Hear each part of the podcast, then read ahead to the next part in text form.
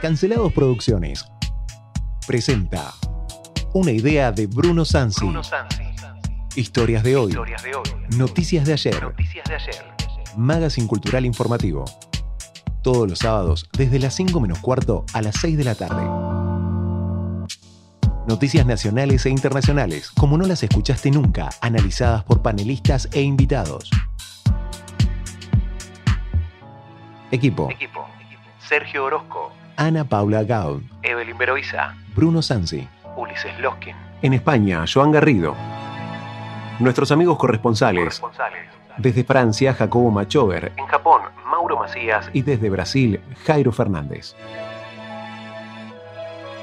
Locución, Francisco Narváez Océs. Colaboradores, Emanuel García, Lisandro Magoff, Cristian Porma. Daniel Antenao.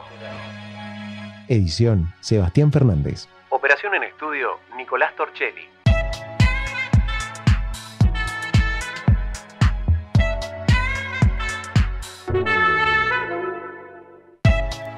Muy buenas tardes a todos, bienvenidos a Historias de hoy, Noticias de ayer. Quien les habla, Francisco Pancho Océs. Junto a mí se encuentran Bruno Sansi y Ulises Losque. Muy buenas tardes, equipo.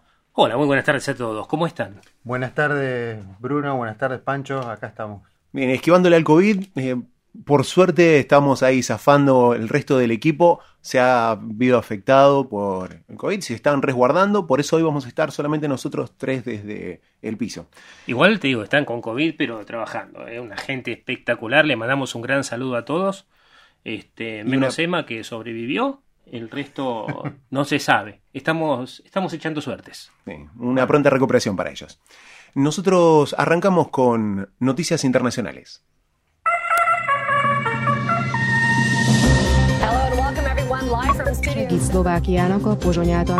Se han vacunado ya en España con la primera dosis de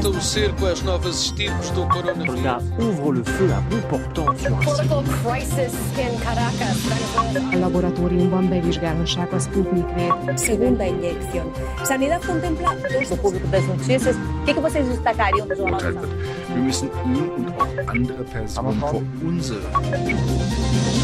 Panorama Internacional. Panorama Internacional. Síntesis semanal de noticias. El top 5 de la semana. Panorama Internacional. Panorama Internacional.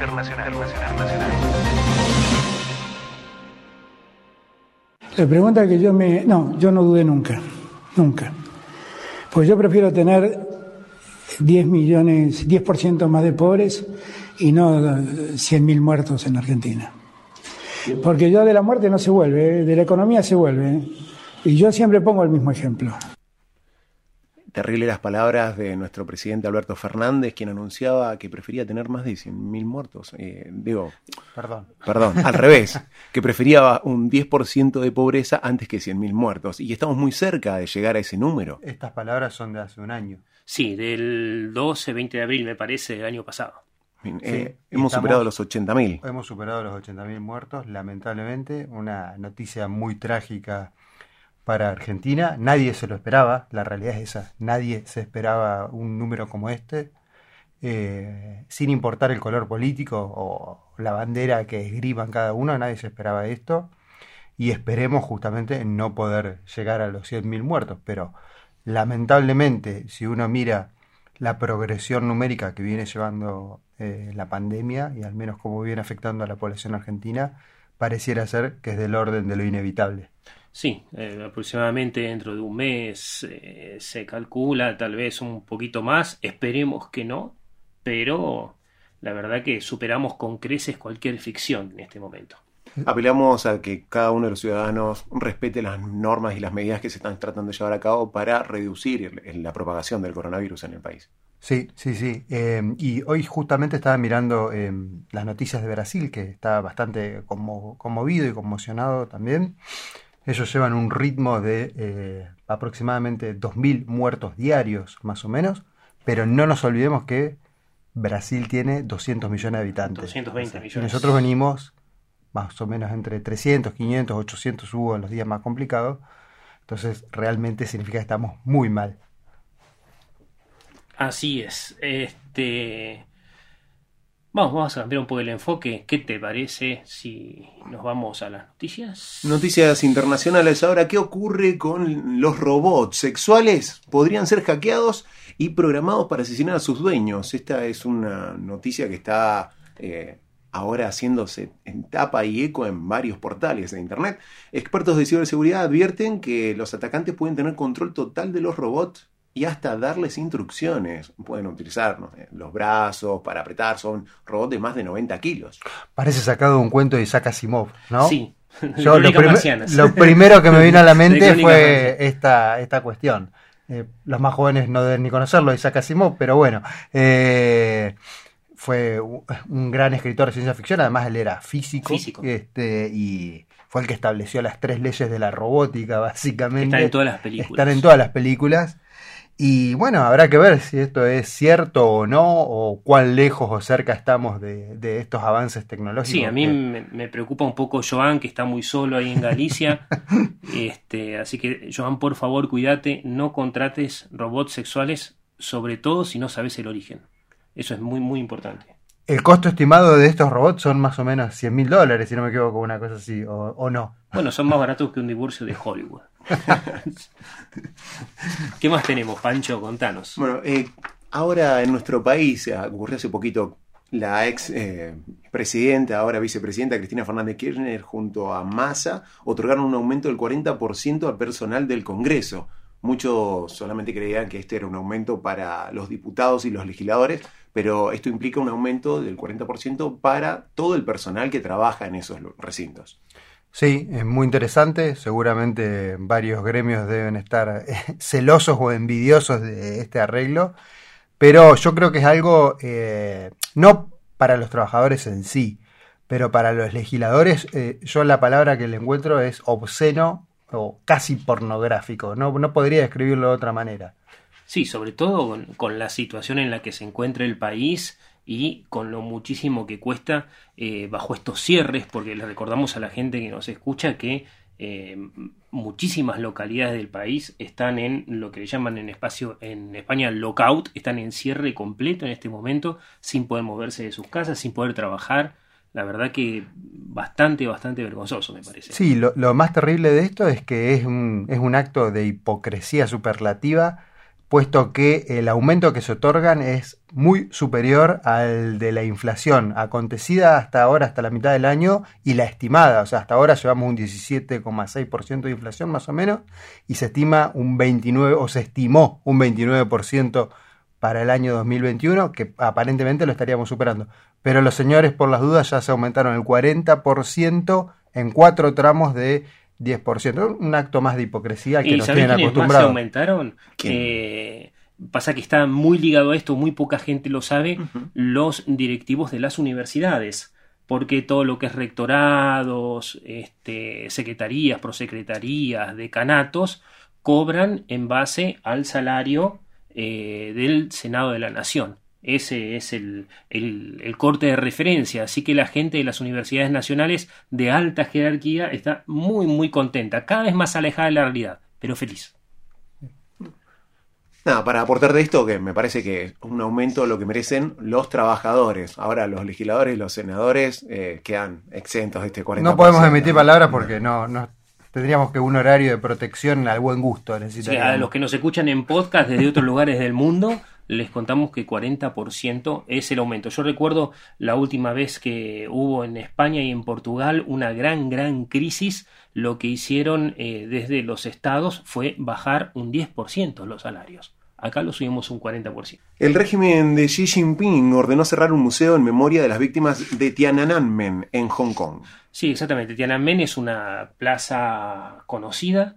eh, es, yo diría que es una de las más grandes del mundo, por lo menos así lo abierto como centro de, de ciudad. Se encuentra entre el mausoleo de Mao. Va, el mausoleo de Mao está. El Mao está muerto, obviamente, está embalsamadito ahí. eh, tiene un mausoleo que se encuentra en un lugar preponderante de la plaza de Tiananmen. Y enfrente es una cosa increíble: la ciudad prohibida. ¿No? Este, este, que era la ciudad de los emperadores. Y ahí se dio una represión terrible. ¿Qué fue eso de la masacre de Tiananmen? Y fue la protesta de estudiantes, sobre todo chinos, eh, artistas, gente que eh, allá lejos en 1989 se quejó del régimen, salieron los soldados a la calle, cometieron una masacre terrible y bueno, en Hong Kong, que en ese momento era inglés, pertenecía a la soberanía inglesa, después fue entregado a China, este, lo, se- digamos, hay un museo, se recordaba, y a- en este momento están, en este mismo momento están encerrando a todas las personas que tienen una vela en el bolsillo en Hong Kong que están recordando la masacre. Los agarra la policía en la calle, he visto filmaciones increíbles y Lo- es lo que sucede. En Tian- la imagen clásica de Tiananmen, que fue una imagen que recorrió el mundo, es de el joven eh, parando los tanques, ¿no? Sí, exactamente. Un no, señor. no se sabe la cantidad exacta de muertos que hubo allá eh, en el 84, ¿no? ¿Fue Bruno eh, la masacre, si no me equivoco? En el 89, me O- parece. 89, sí, 89. Este, no El se sabe 5 de junio. 3, exactamente 4 y 5 de junio. la, la cantidad de muertos que, que hubo. Tenemos eh, Sergio, que está con un poco de COVID, y Jairo Fernández, que se acaba de recuperar del COVID hace una semana aproximadamente y ya está vacunado, nos van a comentar esta cuestión de la Copa América. Bueno, estamos con Jairo, nuestro amigo de Brasil. Él nos va a comentar un poquito la situación de la Copa América, cómo se está viviendo y cuáles son los posibles impactos que puede tener esta competencia, no solo a nivel deportivo, sino social. Hola Jairo, ¿cómo andás? Hola Sergio, ¿cómo va? ¿Todo bien? Este, la situación en la Copa América, Brasil está medio rara la cosa, ¿no? La semana pasada tuvimos la, la noticia que iba a pasar en Brasil, que Argentina y Colombia no habían aceptado y de pronto el presidente aceptó. Y aceptó y quedamos ahí sin saber muchas cosas, lo que iba a pasar. Al- Algunas provincias, principalmente el norte, dijeron que no iban, que no iba a aceptar la copa ahí, ¿no? En las canchas de ahí, pero seguramente el presidente dijo, no, no, va a tener la Copa América en Brasil y vamos a seguir todos los protocolos. Entonces algunas provincias eh, aceptaron, como Río, eh, San Pablo y otra en el centro sur, y ahí vamos a tener la Copa América eh, diciendo que vamos a seguir todos los protocolos. Porque la justificativa del presidente es que están pasando otras competiciones. Entonces, eh, la Copa Nacional, todos los provinciales, eh, algunas regionales. Entonces, otras competiciones están pasando y ¿por qué no la Copa América? Lo que dijo él con relación a Commonwealth es que van a seguir todos los protocolos de la Copa Libertadores. Pero bueno, ahí está el tema. El tema político de aceptar la Copa América. El tema político que nosotros sabemos que en Latinoamérica el fútbol está muy cerca de la política y eso puede significar muchas cosas. Principalmente cuando nosotros podemos analizar también quién es la Commonwealth. Acordamos, vos debes acordar muy bien que otro año cuando fue la final de Libertadores Boca River, con la cosa esa, el colectivo, con la piedra, ¿no? La Commonwealth pasó como 5 o 6 horas para tomar una decisión. La decisión de no haber partido, ¿no? Este año en la final, que estuvo acá en Brasil con público, con gente en la cancha. Entonces, son esas preocupaciones que, son, que nosotros tenemos que llevar en cuenta. Y no solamente la cuestión de haber o no Copa América, pero sí cuáles son los protocolos que van a seguir el peor momento que nosotros estamos viviendo de la pandemia. Se faltan vacunas y hay muchas muertes. Muertes y casos en varias provincias y en Brasil también como un todo. Y hay todas las cuestiones sociales también. Te hago una consulta. ¿Qué opina la selección brasileña de que se va a jugar la competencia en su país? Ayer por la noche y hoy salieron algunas noticias que la selección de Brasil dijo que no va a jugar. Y eso obviamente saben que las redes sociales se llena, se llena de opiniones. Y la opinión de la gente es que, bueno, una parte de la gente dice, quizá que estos jugadores se pongan otros. Otra gente dice, bueno, está buenísimo eso, está buenísimo la selección decir que no va a jugar. Pero no sabemos la verdad, Nosotros no sabemos algo con seguridad y seguro lo que va a pasar. Porque salió una noticia ayer, hoy se repitió la noticia y hoy salió otra noticia que la selección está hablando con otras selecciones para saber lo que va a pasar. Porque no sé si sabes que estamos jugando en las eliminatorias. Entonces están hablando con Ecuador, con Chile, con otras selecciones que están cerca para no jugar también. Pero nosotros no sabemos todavía. Ayer y hoy Brasil está por decidir que no va a jugar la Copa América. Pero la verdad que no sabemos lo que va a pasar. Otros comentarios en contra de la Comebol fueron, por ejemplo, los de José Luis Chilabert, aquel famoso arquero de Paraguay, que llamó a los jugadores a boicotear la competencia y combatir a la corrupción de la Comebol. También algunos nombres como Luis Suárez y Cavani se han manifestado. Sergio Agüero también había hablado y se había explayado sobre el tema. Así que se va poniendo interesante el, contexto porque es como decís vos, no es solamente fútbol, sino que además se ponen en relación cuestiones económicas y todas las alianzas políticas y estratégicas de la región. ¿Cómo ves el desarrollo de, de la competencia? ¿Se podrá llevar adelante en Brasil con todo lo que está pasando? No, es una locura. Eh, la verdad que la narrativa, o sea, lo que se dice los apoyadores de Bolsonaro es que hay otras competiciones. Yo creo que esa no es la justificativa ideal. ¿Por qué? Si podés eh, mantener una competición como la Copa de Brasil, como el Campeonato Brasileño, que son competiciones largas y son competiciones entre equipos, podés controlar las aglomeraciones en cierta medida, ¿no? Pero cuando se trata de otros países, que viene gente de afuera, ¿cómo va a ser esta política de recibir otras personas? ¿Va a mantener los cuidados? ¿Va a mantener la cuarentena de quien llega a Brasil? ¿Qué onda? ¿Cómo va a ser? No sabemos nada en cuanto a Brasil. O sea, en cuanto a brasileños no sabemos nada con lo que va a suceder. Entonces lo que me preocupa es lo que va a suceder en ocho días, una competición internacional. Eso me preocupa demasiado. Bueno, muchísimas gracias por tus palabras. Lo volvemos a presentar. Él es Jairo, colaborador de nuestro equipo, un excelente profesional y un gran amigo. Muchas gracias por tus palabras, Jairo. Muchas gracias, Sergio. Escuchábamos a la entrevista que hizo Sergio Orozco a nuestro colaborador desde Olinda, Pernambuco, Jairo Fernández. Jairo Fernández, que estuvo por acá por la Patagonia, le mandamos un gran abrazo. Eh, ¿Qué comentario te merece, Ulises, esto? Yo, en relación a fútbol, mucho no puedo opinar porque no es mi tema. O sea, soy bastante autocrítico. Sí, la cuestión es que él lo marca muy bien, que el fútbol, o sea, al menos en esta parte del mundo, fútbol y política van de la mano y parece ser que las cuestiones que se están poniendo más en juego acá son políticas y que está muy bien la postura de algunos jugadores en decir, bueno, con esto no vamos nosotros. Es lo único que, que agregaría después. Interesante. ¿Lo seguimos charlando después de la pausa, Pancho? Correcto, vamos a la pausa y enseguida volvemos. Panorama Internacional. Panorama Internacional. Internacional. Internacional. Síntesis semanal de noticias. El top 5 de la semana. Top, top, top, top. Panorama Internacional. Panorama Internacional. Internacional. Internacional.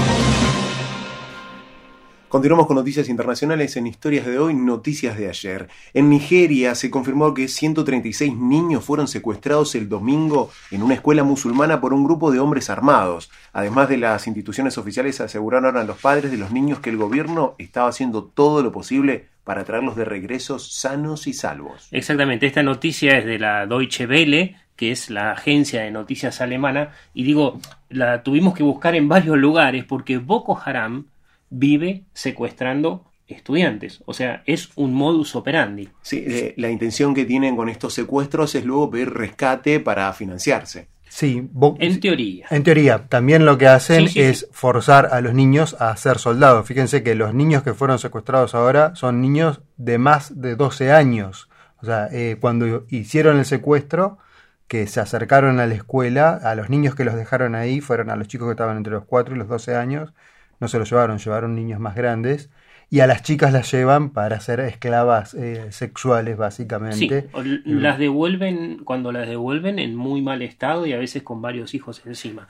Sí, Boko Haram es eh, un grupo terrorista, eh, yihadista, que lo que pretende es instalar la Sharia en Nigeria, principalmente lo que es el norte de Nigeria, Nigeria es, un- es el país más habitado de África, tiene 200 millones de habitantes y donde la mayoría del norte son musulmanes y la mayoría del sur son cristianos. sí. Nombraste algo la Sharia. ¿Qué La es Sharia. la Sharia? La Sharia es la ley islámica.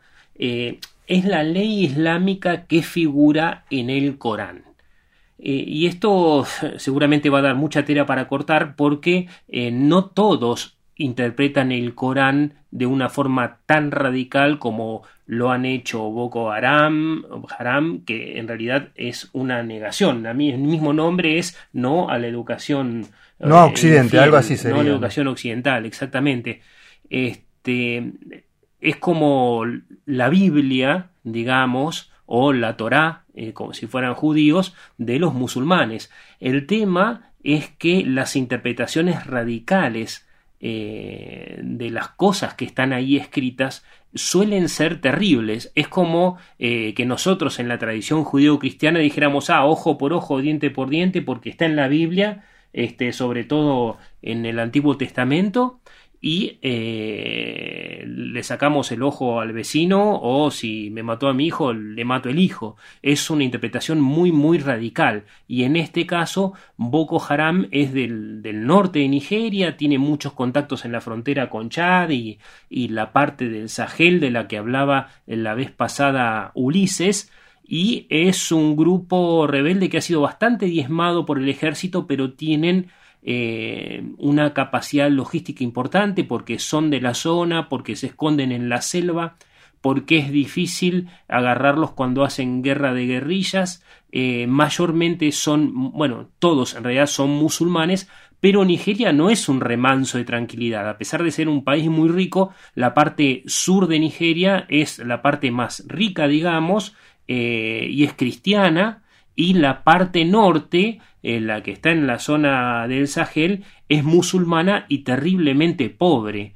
Este, no, no Sí, sé si- hay veces que eh, uno se pregunta hasta qué punto estas organizaciones terroristas no operan o no funcionan como agencias de eh, los intereses de Occidente, porque hemos visto cómo eh, los ejércitos unidos de Occidente han diezmado a determinado tipo de, organizaciones terroristas y a otras las dejan recorrer su camino hasta que eh, ellos dicen, Sí. bueno, hasta acá y punto. Como fue el caso de Al Qaeda, por ejemplo, Sí, o el Daesh, que lo, o o sea, el que- Daesh, conocido por nosotros como el ISIS, que surge en un campo de prisioneros norteamericano. Tal cual. Este, o sea, se conocen todos, es como meter a toda la gente peligrosa junta que se hagan amigos y salgan juntos haciendo la guerra y de pronto tienen armas, muchas. Alguien lo financia. Exactamente. Ahora volvemos un poco más cerca de acá, tenemos que hablar qué está pasando en Perú con las próximas elecciones, Pedro Castillo y Keiko Fujimori. Mañana. Mañana, Mañana, mañana, se decidirán los comicios. Es una locura interesante lo que están pasando en Perú. Es- a pesar de los 80.000 muertos en este momento en Argentina, estoy contento de ser argentino, este, a pesar de toda la situación que están viendo, porque en Perú la van a pasar peor.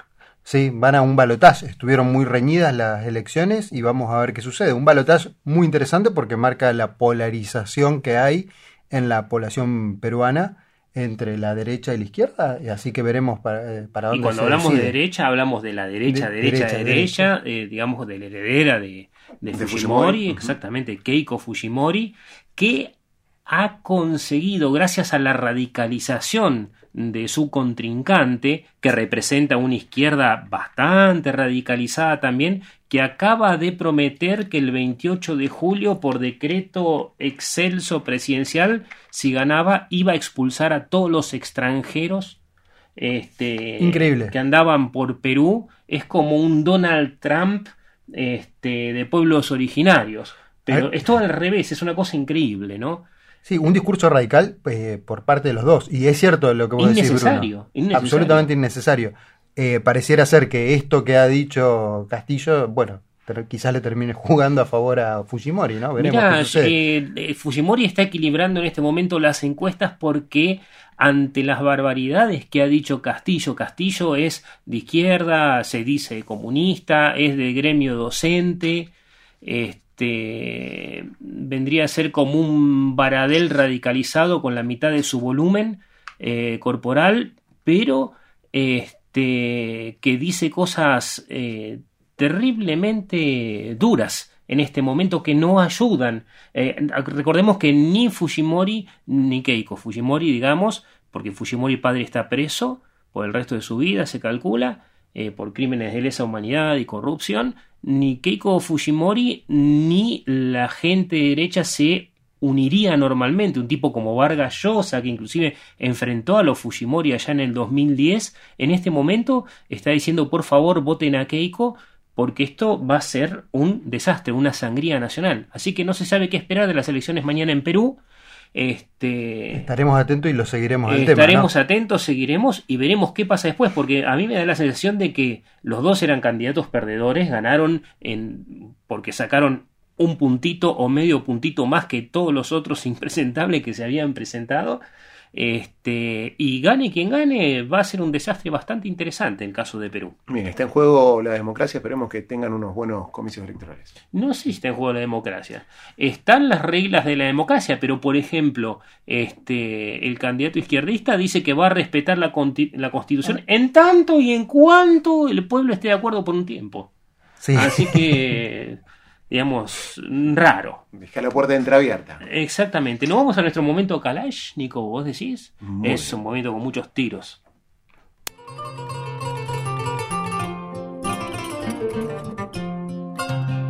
Momento Kalashnikov. Momento de opinión. Momento editorial. Actualización e informes de conflictos internacionales.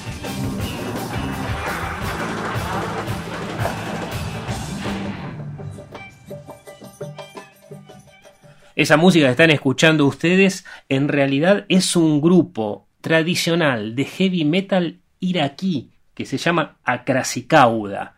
Esto es de un álbum, de un disco que se llama Gilgamesh o Gilgamesh por el mito de Gilgamesh el inmortal. Y hablamos justamente de Kalashnikov porque Putin, que estuvo charlando ayer con nuestro presidente, que estamos contentísimos porque un laboratorio privado va a replicar cada semana medio millón de dosis rusas en un componente de la 1, imagino que la 1, ¿no? Eh, Putin dijo la el Sputnik 5 es como un AK-47. Como un AK-47, como un fusil Kalashnikov, porque las balas salen siempre y no falla.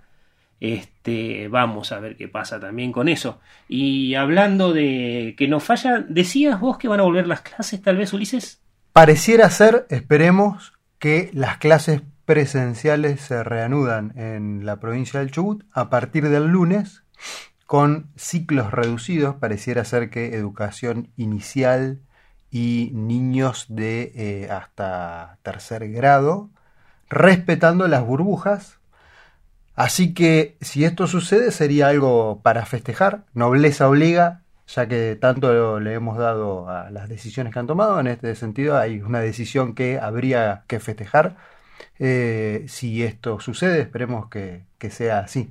Y vamos a ver qué pasa con la situación sanitaria, ¿no? Porque en este momento estamos, bueno, cada vez que nos sentamos a la mesa estamos en el peor pico de la pandemia porque siempre es peor, ¿no? Esa es la, sí, pero lo, interesante de esto es que el, el, gobernador o el grupo que ha tomado, que toma las decisiones, se ha plantado frente a la bajada de línea nacional y ha tomado su propia decisión, así que de vuelta, esto creo que es algo que hay que reconocer y festejar sobre todo sabiendo que toda la evidencia que existe eh, eh, demuestra y apunta a que eh, hoy en día la escuela es el lugar más seguro que hay, básicamente. O sea, los chicos, los, chicos respetan los protocolos, los chicos cumplen con las indicaciones que se les dan. y no hay evidencia de que en los momentos que haya habido clases haya habido un incremento en los picos, sobre todo teniendo en cuenta que las reuniones sociales siguen, eh, las juntadas, algunas cuestiones recreativas y demás, que pareciera ser que es ahí donde se dan la mayor cantidad de contagios y en determinado grupo etario, ¿no? El grupo que está entre los 20 para arriba, que no son precisamente a quienes se les había suspendido las clases anteriormente. Así es, así parece. Y, bueno, recordamos, le mandamos un gran saludo que nos está escuchando también a Susana Loico desde Victoria, Australia, que me contó, que es una de nuestras entrevistadas, este, junto con Matías Bertone, que lo vamos a, a escuchar en un ratitito, eh, que hoy justamente estaban, mañana, perdón, eh, sí, mañana, el lunes, el lunes, pasa que mañana eh, ya es eh, Lunes lunes, allá. En Australia, ya están retomando las clases, estuvieron este, unos días cerrados, no, no tiene nada que ver con nuestra realidad, pero la verdad que sus reflexiones y su colaboración nos han ayudado mucho. Y hablando de Matías Bertone, contame Ulises, ¿quién es Matías Bertone? Que vamos a escuchar un ratitito de una charla que tuvimos con él hace un par de semanas. Bueno, Matías es eh, psicólogo, es doctor en psicología eh, en- y en neurociencias y mm, yo la- trabajé con él mucho tiempo. Hoy dirige lo que es el Buró Internacional de Neurociencia Cognitiva eh, de la UNESCO y bueno, es un amigo y sabe muchísimo, así que lo vamos a escuchar. Vamos a ver qué nos decía sobre educación y procesos mentales. Tenemos que salir de esta visión eh, eh, encefalocéntrica, de estar todo el tiempo pensando en el cerebro. Los chicos se tienen que mover. Nosotros cuando nos movemos, los músculos generan unas proteínas que hacen que las neuronas se conecten más entre sí, se reproduzcan más y que se mueran menos. O sea, inhibe la apoptosis, esta neurotrofina. Los chicos por eso están todo el tiempo en movimiento. Dejas un chico quieto mucho tiempo y empiezan a mover el pie, empiezan a, mirar para el costado, necesitan moverse. Los chicos aprenden más después de la clase de educación física que de cualquier otra, otra clase. Entonces, bueno, en algunas escuelas, habiendo movido solo 40 minutos el ingreso, toda la escuela en promedio había subido las calificaciones. ¿Qué quiero decir? El subirse al auto de mamá o de papá o el tomarse el colectivo para llegar a la escuela ya hizo que se muevan y ya el cerebro se despertó un poco, porque también hay un rango de conciencia neurológica, ¿no es cierto? De- del coma a la vigilia. Te lo, te lo digo, a ver, de lo que ustedes mandan a los chicos a la escuela, ¿ustedes los levantan una hora y media para que hagan, hagan algo o se levantan 20 minutos antes del Zoom? Hay tantas cosas para analizar. Los chicos, yo los veo, están todos despeinados, algunos están en pijama. Entonces, much- muchas cosas han cambiado y la socialización cambia porque los chicos socializan con el juego, que hoy pueden tener educación, vuelvo a, a- remarcar el, el esfuerzo del, del- del rol docente, porque están eh, remando en dulce de leche, ¿sí? Pero la verdad es que hoy la escuela le está dando como puede, con todos estos problemas que estamos mencionando, cómo puede los contenidos académicos, pero la socialización se da en el juego en la escuela. Sí, Y hoy eso no lo tienen. Per- perdón, doctor Bertone, pero por ejemplo, cuando dice es responsabilidad, o en gran parte los docentes tenemos que ver con esto, y yo veo dos tendencias muy diferenciadas con respecto a esto.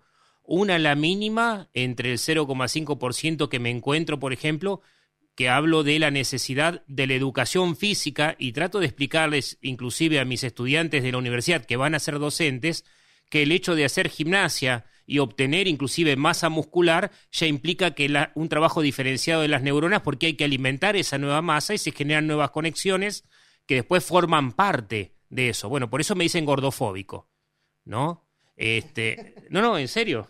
Y la otra cuestión es eh, que son dos cuestiones más que tienen que ver con la frustración o no a la hora del aprendizaje, porque veo a mis colegas tratando de ser inclusivos y políticamente correctos y tratar a los chicos o a ellos mismos, a sus colegas, entre algodones, evitando los conflictos que genera el conocimiento, cuando me da la sensación a mí, corríjame doctor si estoy equivocado, que justamente la frustración eh, que puede generar en no aprender una cosa específica con un estímulo adecuado, te sirve para tener la fuerza para aprenderla. Porque, si mal no recuerdo, Skinner, eh, cuando demuestra fehacientemente que las palomas pueden jugar al tenis y que las personas, eh, la educación más clara es en el casino, por ejemplo, el refuerzo no es siempre refuerzo positivo, es refuerzo negativo, negativo, negativo, positivo. O sea, tiene que ser intermitente porque siempre es positivo, se pierde eh, el deseo de aprender o se genera el aburrimiento. ¿Estoy equivocado? No, no, para nada, y, te voy a, a, contestar tratando de, aportar datos y que, y, no opiniones, ¿no es cierto? También esto pasa en el mundo empresarial. Nosotros eh, nos ponemos a hablar eh, en una charla de personas eh, de recursos humanos y dice, y nosotros no sabemos qué hacer. A veces le- el supervisor le dice un chico que deje de llegar tarde y le mete una denuncia de acoso laboral. El problema de tratar a la gente entre, entre algodones es, retomando un poquito y haciéndolo cíclico, el que no pueda madurar ese circuito del cerebro que a mí me hace aguantar la frustración. Si una persona de, de, de 0 a 18 años nunca se frustró, porque no lo frustró la escuela ni lo frustró los padres, no se va a aprender a frustrar a los 18 años en su primer trabajo. Se va a ofender y va a renunciar. ¿O te va a denunciar? O te va a denunciar, claro.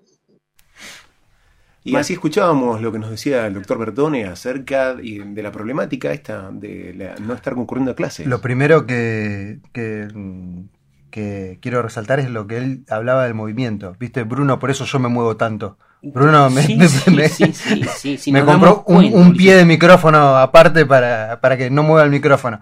No, pero a ver, eh, el tema del movimiento y el aprendizaje es algo que está estudiadísimo y la necesidad imperiosa de los chicos de moverse es algo que queda a la vista y de ahí la importancia también de eh, sostener los periodos de atención durante 30, 40 minutos, mandarlos a un recreo para que jueguen, hacerlos volver, para que jueguen y socialicen, no solito, eh, que vuelvan a clase y así sucesivamente. Y es muy interesante lo que dice Matías porque esta experiencia se ha hecho en muchos países del mundo, en Canadá básicamente lo tienen incorporado, que es que arrancan las clases con educación física y arrancan un poco más tarde, los chicos se van más tarde y mejora altísimamente la capacidad de aprendizaje. En lugar de entrar siete y media, ustedes imagínense lo que él decía, para que un cerebro se despierte y, pueda tener plena capacidad de atención, necesita entre 30, 40 o 50 minutos previos. Entonces, un chico que tiene que estar entrando a la escuela siete y media es un chico que tiene que levantarse, supongamos, seis y media, 6.45 de la mañana. ¿Cuántos chicos hacen eso de verdad? Entonces, muchas escuelas lo que han hecho es eh, correr la hora de entrada, ocho y media, 9 de la mañana, los chicos se van más tarde, se levantan, tienen más tiempo de vigilia previa al inicio de la hora escolar y mejora muchísimo su capacidad atencional. Esto que decía él es muy interesante. Hay chicos que uno los ve frente al Zoom y están con pijama, dormidos. Claro, se levantaron cinco minutos antes y el cerebro no está despierto. No. Es como prender, él lo decía, no es como prender un auto y querer salir. No, bueno, hay- tiene que calentarse, prepararse, o sea, es, es así. No vienen con inyección electrónica los chicos. No, no vienen con inyección electrónica. Este, y también lo que él resaltaba de eh, la frustración, em, que es, bueno, cómo ha ido cambiando alguna cuestión educativa, ¿no? O sea, eh, calificaciones sí, calificaciones no, o sea, prueba sí, se aprueba no. Lo que es el refuerzo negativo, o sea, que el chico tenga que entender la importancia del esfuerzo para lograr un objetivo, eh, es absolutamente necesario y determinado tipo de modelo, yo no soy educador, o sea, no sé bien algunas cuestiones pedagógicas, no estaría teniendo al menos las mejor, los mejores resultados en cuanto a, a evolución neurocognitiva, ¿no? Y vos que sos psiquiatra, contame, cuando los chicos se frustran porque no consiguen sus objetivos, no consiguen las notas que a veces ellos creen que merecen, que son distintas que las que el profesor cree que el estudiante merece, este, cuando no consiguen lidiar con esas cosas, eh, ¿por qué es importante que puedan asimilar la frustración, Ulises? Porque es a partir de la frustración, o sea, de ese refuerzo negativo, donde los chicos van a eh, desarrollar los mecanismos inhibitorios que son los que les van a permitir eh, vivir en sociedad. Pongo un ejemplo que lo escuchamos y lo leemos constantemente en los medios, ¿no? Va la maestra, dice, no, una madre de un niño le pegó a una maestra porque desaprobó al chico. Ahí falló todo, menos la maestra, podríamos decir. Porque eh, lo que falló ahí es que, nada, la, la maestra desaprueba al chico, supongamos que fue con justa causa, ¿no? y el niño, bueno, frente a esa frustración, la madre tiene que decirle, bueno, perfecto, te ayudaré a eh, cumplimentar lo que no has logrado y eh, lo que hizo la maestra corresponde, entonces el chico se esfuerza y cumple el objetivo. No, acá no, eh, es la madre del niño frustrado que en lugar de favorecer el desarrollo del mecanismo inhibitorio del niño, que es eh, justamente no reaccionar de forma posible, va y le pega a la maestra. O sea, eh, todo mal. y esto lo hemos leído en varias oportunidades. O sea, el chico que se frustra va desarrollando los mecanismos inhibitorios que naturalmente le dirán, ah, me frustré, tiro todo, rompo todo, le pego a la maestra. No, debería, a través del desarrollo de mecanismos inhibitorios, lograr sentarse a estudiar, a calmarse, a aprender, etcétera. ¿sí? Y con esto, Dina, de la pandemia, eh, suele suceder mucho con los hijos de los docentes. Yo lo veo en los hijos de mis colegas y lo he visto en los últimos 15, 20 años, que hay como una especie de sobreprotección, cuida lo que no sufra, que no la pase mal, quiero que en la escuela lo traten bien. ¿Ayuda mucho eso a los chicos? Hay varias cosas acá. Los chicos tienen incorporadas, me pasa, yo cuando charlo con, mi nene que tiene 8 años, eh, el tema del bullying es increíble. Eh, lo, que es lo que se ha avanzado en educación emocional es admirable y es fantástico. O sea, los chicos tienen absolutamente incorporado de este no hay que burlarse, de esto no, somos todos diferentes. Eso es una cosa increíble que nosotros a nuestra edad, a perdón, a la edad de ellos, no lo teníamos. Eso, signi- eso significa que hoy en día nos seguimos burlando de algunas. Eh, ese es fallido. Eh, que a la edad de ellos no lo teníamos y el bullying existía. eh, se ríe el operador, así que sabe que Se ha avanzado mucho. se ha la avanzado mucho en eso, se ha avanzado mucho y está buenísimo. Y está buenísimo eso. Lo que no tenemos es que irnos de mambo, o sea, básicamente. ¿Y qué eh, pasa eh, cuando pasa eso? Cuando vos sobreproteges, Ulises, ¿qué pasa en la cabeza del pibe, chico? No, no estás logrando hacer que el niño desarrolle su autonomía y eh, las habilidades sociales. O sea, desarrollar las habilidades sociales implica que el chico tenga que eh, sobreponerse a situaciones adversas y eh, las situaciones adversas suelen ser hechos desfavorables, o sea, cosas que no nos salen bien, que nos van a frustrar. Entonces, frente a una problemática, si nosotros estamos siempre ahí para resolvérsela, el chico no va a desarrollar esa aptitud.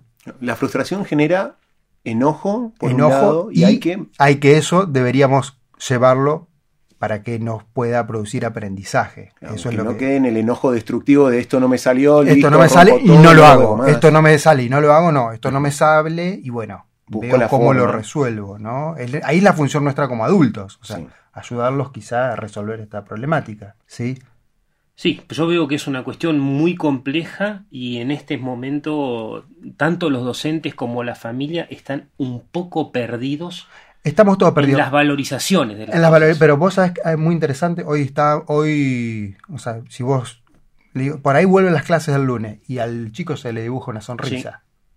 Sí. Los chicos quieren ir. Como decía Martín Hurtado, que le mandamos saludos la semana pasada, el chico vuelve distinto de la escuela. Cada vez que tiene clases, vuelve diferente, vuelve feliz, vuelve eh, muy, muy contento. ¿no? Somos seres sociales y necesitamos entablar esas relaciones intrapersonales. Por supuesto que sí. Y esto de la educación física también es muy interesante porque siempre la educación física era la materia que de lado, que no se le daba mucha bola. O la divertida, o, o la cuando jugás diver- al fútbol. o la divertida para jugar al fútbol. Pero es mucho más que eso la educación física. O sea, es eh, deberíamos traer a alguien que sea un profesor de educación física. Pero educación física es aprender a- a- a manejarse con el cuerpo, la interiorización, a tolerar algunas cuestiones de frustración propias que se dan en el juego, en la socialización. Y es sumamente importante. Los chicos tienen educación física una o dos veces por semana, no, no más de eso. Deberían tener Deberían un tener ratito más. Todos los todos los días. días, exactamente. Sí.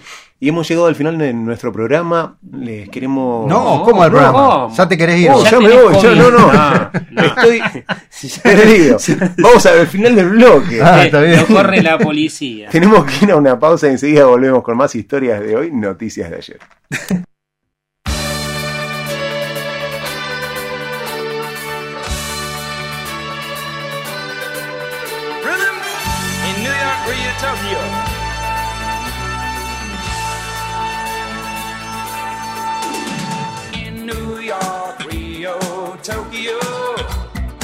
Viajes, ciudades y museos.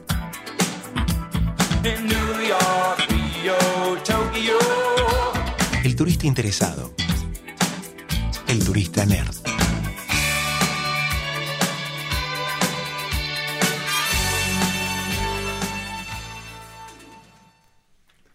Y acá estamos eh, disfrutando de los viajes y queríamos saber un poquito de eh, lo que era Jerusalén porque nos grabó algo muy muy interesante Joan Garrido que tiene que ver con los idiomas. Ahora que se está hablando del idioma inclusivo, eh, de la Real Academia, todas estas cuestiones que están en danza, eh, necesitamos solamente que nos cuentes quiénes son. ¿Por qué me miras? Bueno, vos sos el judío, no nosotros. bueno. Vos sos médico, analista y judío. Entonces vos tenés que saber Todo, sefaradíes, todo, todo tengo que saber. sefaradíes y askenazis. Contanos quiénes son. Eh, son, bueno, es, un- es un lindo temita me metiste, Bruno.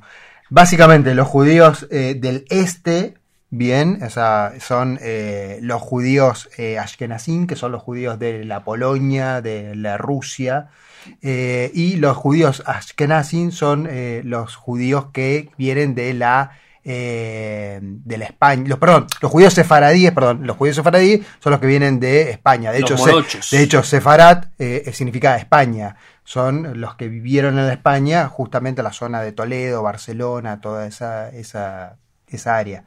Básicamente, los sefaradíes son morochitos y los eh, ashkenazim somos rubiecitos. Exactamente. Y están los negros negros, los judíos Están los negros negros. Yo en lo particular soy una mezcla de los dos, porque por parte de madre son sefaradíes y por parte de padre son ashkenazim. ¿Y hay alguna discriminación eh, No, que se hace son por todos, las- son todas las mismas. son todos igual. Ahí están todos juntos, la verdad que es impresionante. Y cuando se crea el Estado judío en 1948, el problema que tenían era que los ashkenaz hablaban eh, el yiddish. Exactamente, el, el yiddish, el- es el que más se conoce en Buenos Aires. en El yiddish era, es un dialecto, una lengua propia de los judíos del, del este, o sea, los Medio los- alemanoide. medio alemanoide, que tiene muchas cuestiones en común con, con, eh, con el lenguaje alemán, y que charlando con, con Joan, eh, creo que sé por dónde viene a mano, él hablaba de que si no hubiese existido el holocausto en algún momento, hoy en día el, el yiddish sería un idioma muy importante Claro. en Europa. Y los sefardíes, los que vienen de España, que después se van para Creta, en el norte de África, que los echan los reyes católicos, así como echaron a los moros, echaron a los judíos, en la época en que Colón descubre América, cuando se juntan los reinos de, eh, cuando se crea el reino de España moderno, hablaban ladino. Y ladino es una mezcla de español con un poquitito de afrancesado, un poquitito catalanizado. Y, y Joan nos va a contar esto. Está la diversidad entre los propios judíos que cuando se tiene que elegir la lengua oficial de Israel, del nuevo Estado de Israel, creado en 1948, perdón, hay un gran problema. ¿En qué lengua nos comunicamos? ¿Cuál va a ser la lengua oficial de Israel? Y ahí empieza la primera batalla verdadera. Todo hay que decir que los sefardíes son considerados por los centroeuropeos como la clase, mm, no sé si decir de élite, la- no, no, no, no, no, no, no, la clase alta, los sefardíes la clase alta. No todos los sefardíes, pero en general los sefardíes. Un poco más bajo eran los hablantes de Yiddish.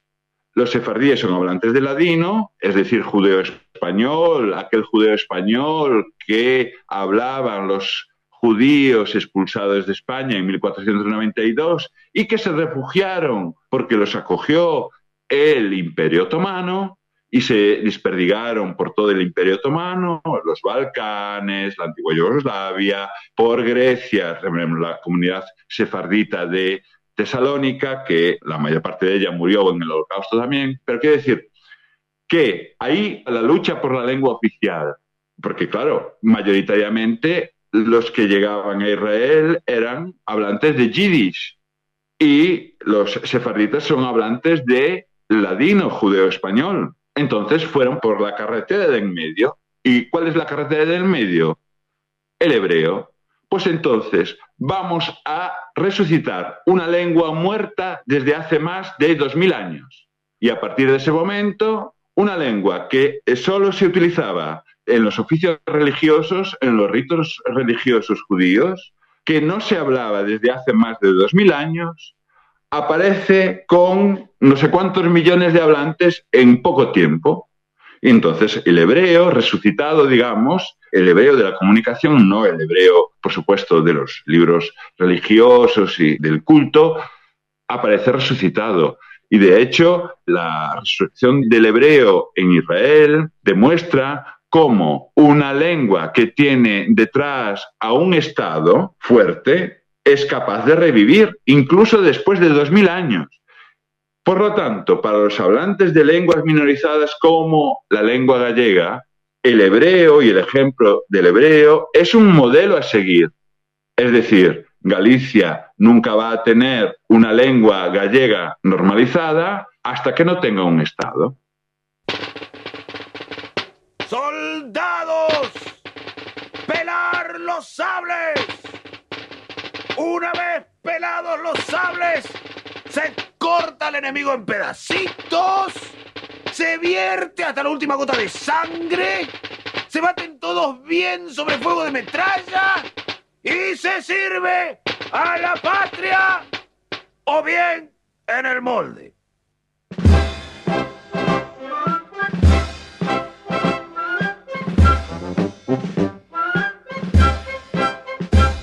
Historias de hoy, noticias de ayer.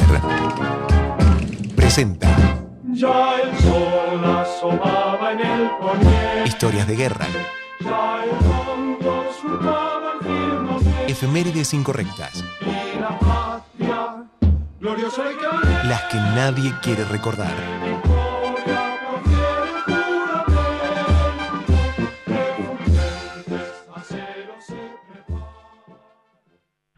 También lo dice Mao. Lo primero que ha- el hombre ha de discernir cuando conduce es establecer claramente cuáles son sus amigos y cuáles sus enemigos. Y dedicarse después, esto ya no lo dice Mao, lo digo yo, al amigo todo, al enemigo ni justicia. Porque en esto no se puede tener dualidad. Escuchábamos a. Al generalísimo Francisco, no, perdón, Juan Domingo Perón. Juan Domingo, Juan Domingo Perón. Fuerte, fuerte la- lo que dice, ¿no? El- al amigo todo, al enemigo nada. Ni justicia, ni justicia, dice Perón, y bueno, se le festejan eso en ese momento, si no me equivoco, está en Puerta de Hierro. Y para estas efemérides incorrectas, mira, hoy tenemos efemérides y píldora roja con Perón. Así ¿Por que- qué vamos a hablar de Perón hoy? Porque Perón asumió el 4 de junio de 1946. Sí, ¿y de dónde sale Perón? La historia comienza en 1943, cuando justamente el 4 de junio de 1943, Rawson, Ramírez y Farrell eh, protagonizan el golpe de Estado contra Ramón Carrillo.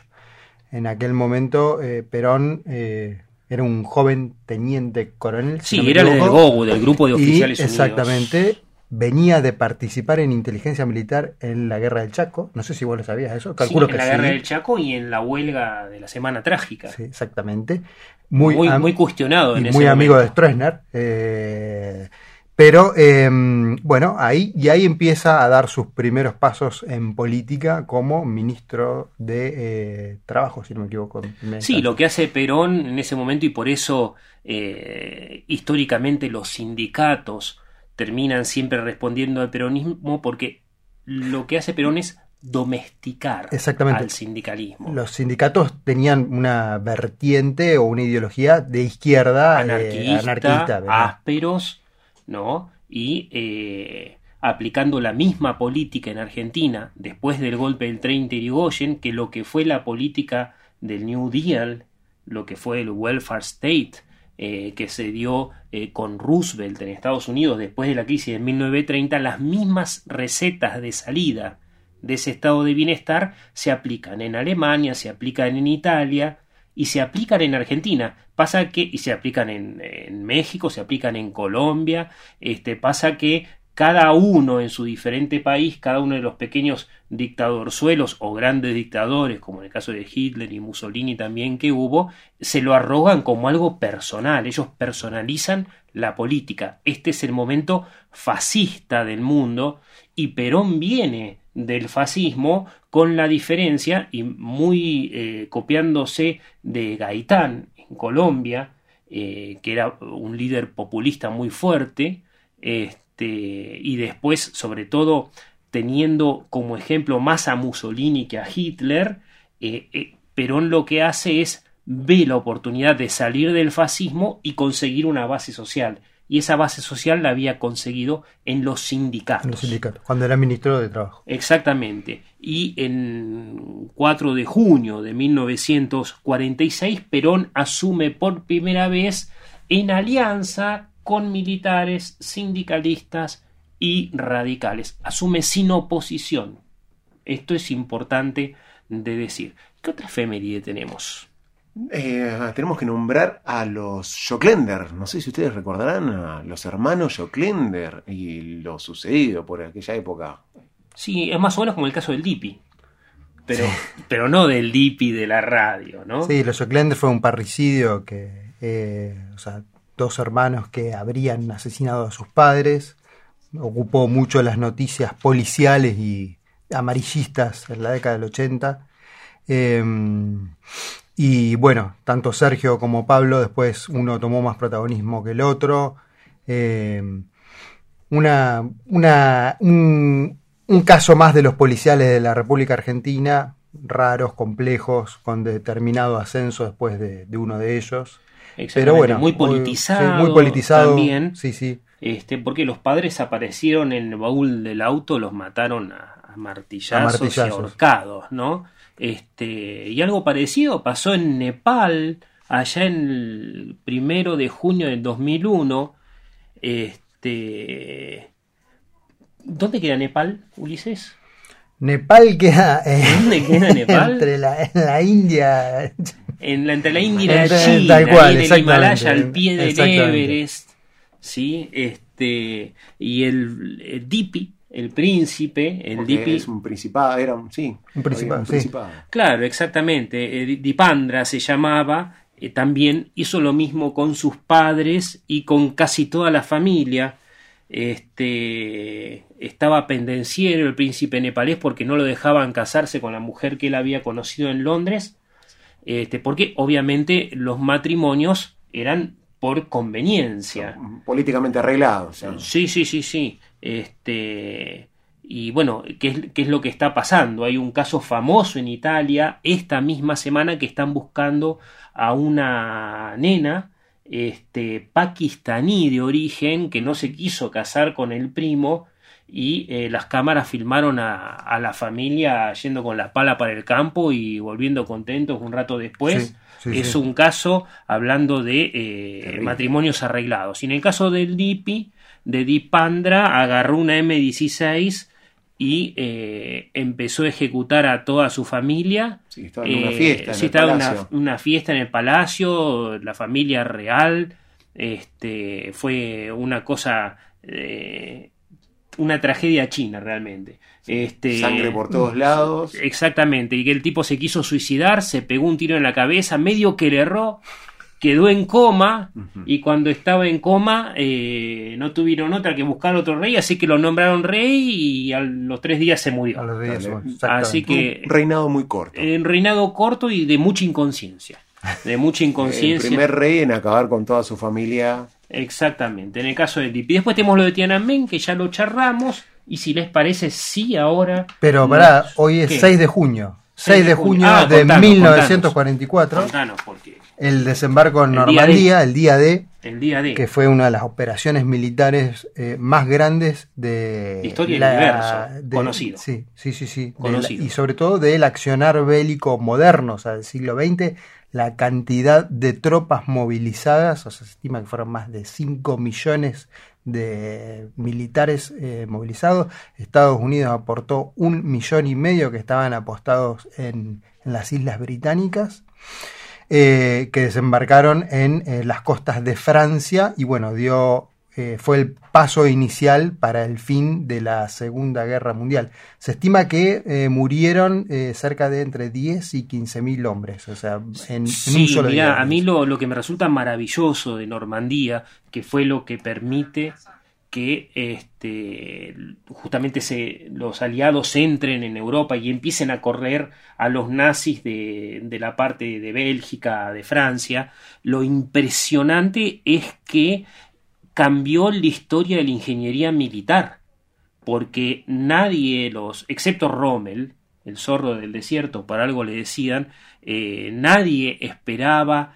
que se dé en las playas de Normandía porque son de aguas eh, muy turbias, de muchísima tormenta, tormentosas, con muchas olas, y fue una obra de ingeniería que desde Canadá se empezó a armar y empezaron a traer barcos viejos, fabricaron diques, después los hundieron para bajar las olas en la playa, después armaron dos puentes completamente desarmables, ¿viste? Cuando uno era chico y jugaba con los rastis, armaron dos puentes, eh, un puente los norteamericanos, otro puente de, otra, de desembarco en, en la cabeza de playa por parte de los ingleses. Al día siguiente se armó una tormenta impresionante, se desarmó todo entre los dos puentes, hicieron uno y siguieron bajando, siguieron bajando. Y es sí. impresionante. Yo le recomiendo a cualquier es gente. Es un tema para charlar larguísimo y tendido. Básicamente hay dos cosas que apuraron el día de. Una fue la cuestión climática contra lo que contra que venían peleando bastante y la otra fue el avance de las tropas soviéticas eh, por sí, el frente, o sea, querían llegar más rápido a Berlín, digamos, ¿no? Aparte sí. querían robarse como lo hicieron y lo vamos a contar. Los aliados se robaron a, a, a gran parte de los científicos. Exactamente. Pero antes de eso nos vamos a la píldora roja rojísima que tenemos.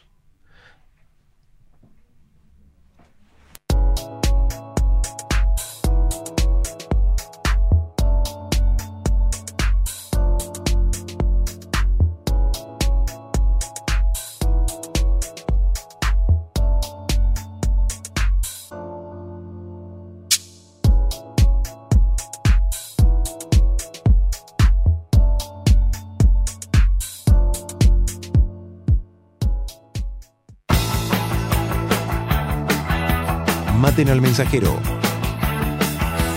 No tiene entidad, no está, ni muerto ni vivo, está desaparecido. Probablemente se suicidó y unos días más tarde no sugirió. No, no, no. ¡Felices Pascuas! No, no, no, Dexter. La casa está en orden. Bad information. Bad information. Bad News. La píldora roja.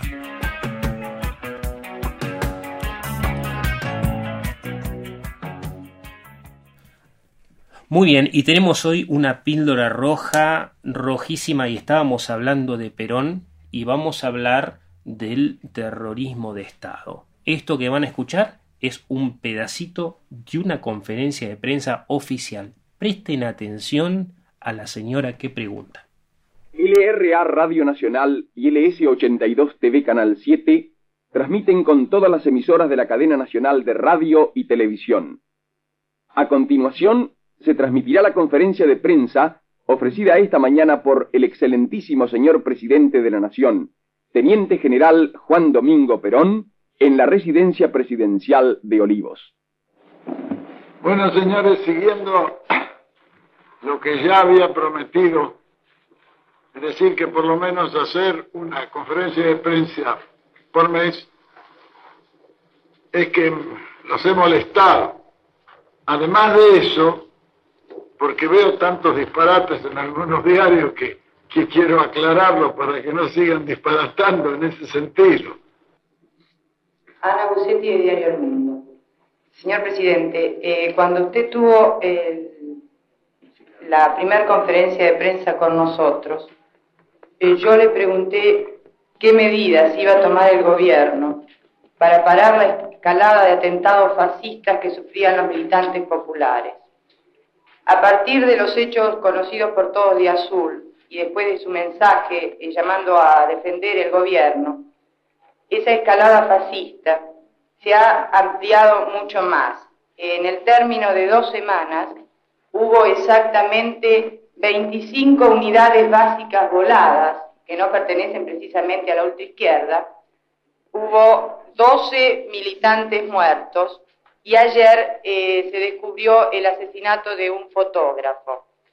Evidentemente todo esto está hecho por grupos parapoliciales de ultraderecha. vuelva a ser... Usted se hace responsable de lo que dice. Yo mire- quiero eso de para policiales, lo tiene usted que probar. Perfecto, es decir, el día que encontremos... Toma el dato del Ministerio de Justicia enseguida que inicie la causa contra esta señorita. Quiero saber Adelante. qué medidas va a tomar el gobierno para investigar todos esos atentados fascistas. Lo está tomando. Esos son asuntos policiales que están provocando entre la ultraizquierda y la ultraderecha. La ultraizquierda que son ustedes y la ultraderecha que son los otros señores. De manera que esas dos arréglensela entre ustedes. La policía procederá y la justicia también procederá. Pero indudablemente que el gobierno, el poder ejecutivo, solamente lo que puede hacer es detenerlos a ustedes y entregarlos a la justicia. A ustedes y a los otros. Porque lo que nosotros queremos es paz y lo que ustedes no quieren es paz. Le aclaro que soy militante del movimiento peronista hace 13 años. Hombre, lo disimula muy bien. Lo disimula muy bien. Toma el dato del Ministerio de Justicia enseguida que inicie la causa contra esta señorita. Que inicie la causa contra esta señorita. ¿De qué fecha hablamos, Pancho? 8 de febrero, pero de 1974 en la Argentina. Exactamente, un viernes 8 de febrero, cuando Perón da una conferencia de prensa, la periodista que lo confronta es Ana Cusetti. Ana Cusetti era peronista, Perón dice no se nota y después dice me toman los datos de esta señorita porque termina siendo procesada. En realidad la idea era procesarla porque es lo que dice Perón que va a hacer, pero en definitiva la terminan citando desde la justicia eh, como testigo para saber de qué habla cuando habla de los fascistas, porque se estaba refiriendo a la triple A, se estaba refiriendo al eh, ministro de Bienestar Social que tenía eh, Perón en ese momento, que comandaba la triple A y andaba volando diferentes sedes peronistas en el interior del país, eh, de montoneros sobre todo, y gente relacionada al ERP. O sea, el Estado estaba aplicando eh, terrorismo de Estado, eh, según la CONADEP, inclusive al año siguiente de la muerte de Perón, hay por lo menos un desaparecido por día en plena democracia.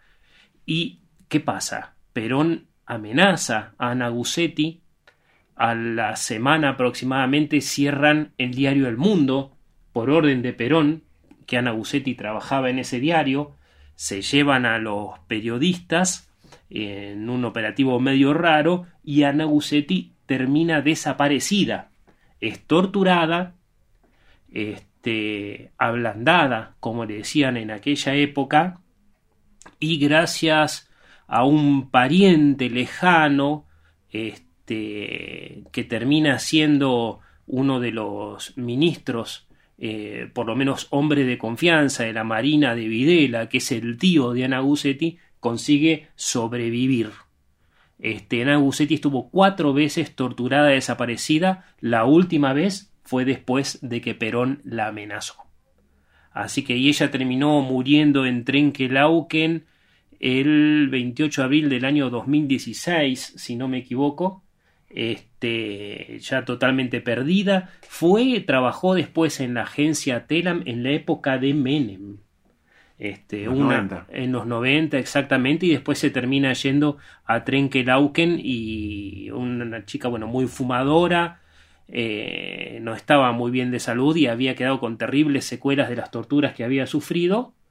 Y bueno, se encontró siendo detenida y desaparecida defendiendo y terminando de confrontar con Perón, ¿no? Que era la persona en la que ella confiaba. Increíble, un durísimo, durísimo, durísimo. Un Perón eh, tirano, deteriorado, viejo, eh, a pocos meses de su muerte, es lo que escuchábamos, ¿no? Sí, y muy poca paciencia. Teníamos otra pildorita, pero la vamos a dejar para el próximo programa porque nos estamos yendo. Sí, ahora sí, Sí. ya nos queda Ya nada del programa. Se fue. Y gracias a ustedes por estar acompañándonos como todos los sábados de 5 menos cuarto a 6 de la tarde. Y para los que se queden, los que se queden este, con nuestro podcast, que lo quieran escuchar, tenemos un extra eh, con un filósofo espectacular que nos va a hablar del mito de Prometeo. Nos pueden buscar en Spotify como historias de hoy, noticias de ayer. Será hasta el próximo sábado.